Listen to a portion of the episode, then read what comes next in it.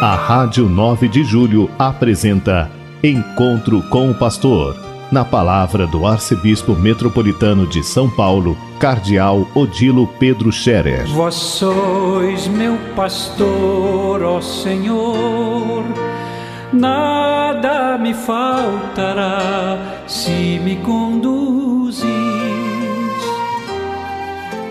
Queridos ouvintes da Rádio 9 de Julho, saudação e bênção para todos vocês. Hoje é dia 16 de março, é uma quarta-feira, quarta-feira toda ensolarada, depois de uma tarde de chuvas fortes em São Paulo.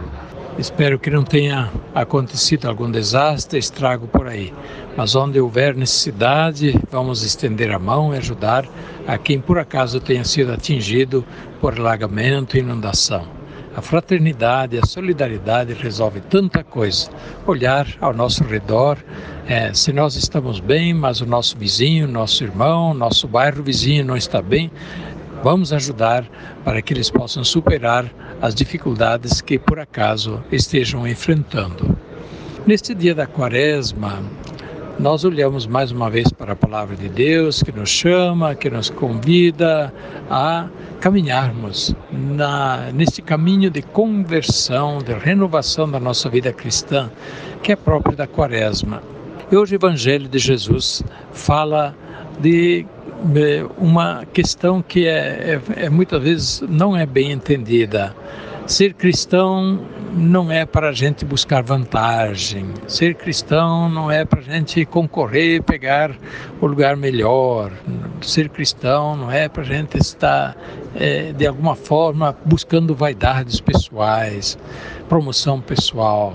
Pois é, já aconteceu entre os apóstolos. Enquanto Jesus ia para Jerusalém, os apóstolos com ele, Jesus disse: Olha, eu vou para Jerusalém. Quer me seguir? Então vamos lá.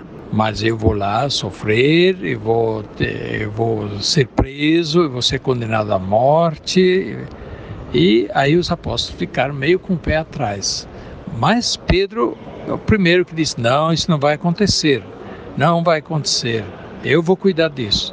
E Jesus diz: Pedro, vai atrás de mim.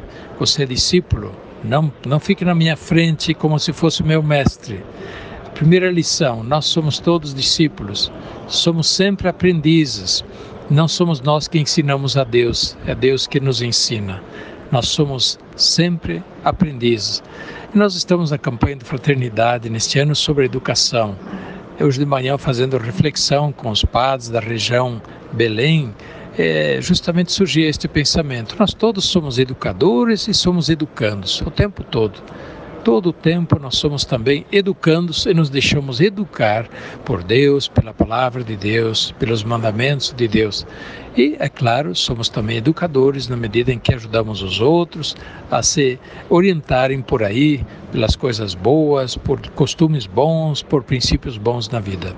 Mas aí vem um segundo momento lá neste texto do Evangelho, quando os apóstolos começam a discutir entre si quem é o maior entre eles, quem é o mais importante entre eles.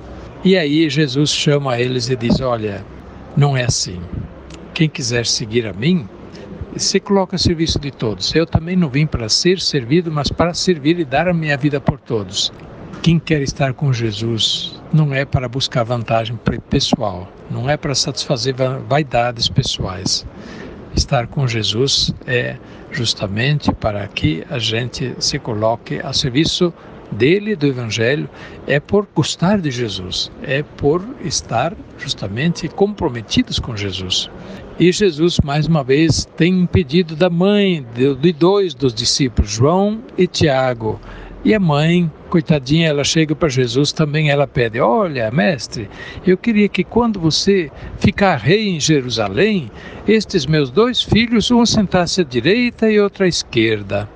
A mãe, naturalmente, querendo uma vantagenzinha para os seus filhos, é normal, é natural que a mãe também queira ver os seus filhos bem colocados. E a mãe dos dois filhos de Zebedeu fez isto. E Jesus diz: não é por aí. Vocês não compreendem. Os primeiros lugares são para aqueles que Deus escolheu, para aqueles que Deus decide. Mas não compete a mim dar primeiro, segundo, terceiro lugar. Quem, está, quem quiser estar comigo, esteja pronto para servir, porque eu também estou dando a minha vida como servidor de todos, servidor da humanidade. Olha, esta é uma atitude que a Quaresma nos sugere. O que, a gente está buscando com a vida cristã? Simplesmente vantagens para este mundo? Infelizmente, existem formas de pregar por aí que estão distribuindo simplesmente vantagem. Venha para cá, é, aí você vai ficar rico, você vai ter um apartamento, venha para cá que tem essa vantagem, tem aquela vantagem. É claro, você tem que dar o dízimo, você tem que dar, né? Porque senão não vai ter essa vantagem. É quase como se fosse um negócio com Deus. Não é por aí. Não é por aí. A nossa religião não é negócio com Deus.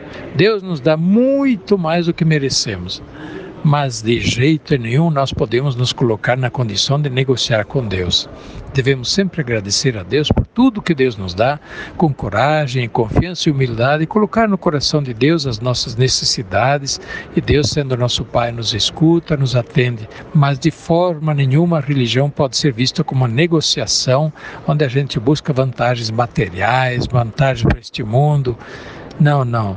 O verdadeiro cristianismo é estar com Jesus, dispostos a assumir também a cruz, estar com Ele para cuidar e vier, e com alegria ser testemunhos do Evangelho da vida, servir o próximo na caridade, na esperança, ser testemunhos de Deus.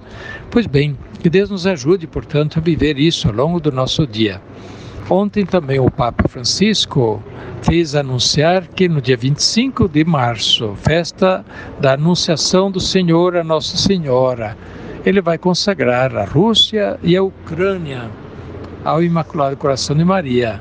Esta é uma novidade que está alegrando muita gente e muitas pessoas estão divulgando isso com, com muita ênfase. O Papa vai pedir a intercessão especial de Nossa Senhora, Rainha da Paz, pelo fim da guerra, pela paz na Ucrânia e também é, de todos os povos. Nós aqui vamos fazer isso também nas nossas paróquias. É festa de Nossa Senhora, festa da Anunciação e, portanto, a gente desde agora já convida que vocês fiquem atentos, olhem suas paróquias, vejam o horário da missa, dia 25, para também poderem participar. E desde logo a gente pede, não espere só de 25 para rezar pela paz. Desde hoje, reze pela paz, faça intercessão a Nossa Senhora todos os dias pelo fim dessa violência que não tem nome, é uma barbárie, simplesmente uma loucura que está acontecendo. Que Deus abençoe a todos, abençoe também os doentes, todos aqueles que sofrem. A bênção de Deus Todo-Poderoso, Pai, Filho e Espírito Santo, desça sobre vós e permaneça para sempre. Amém.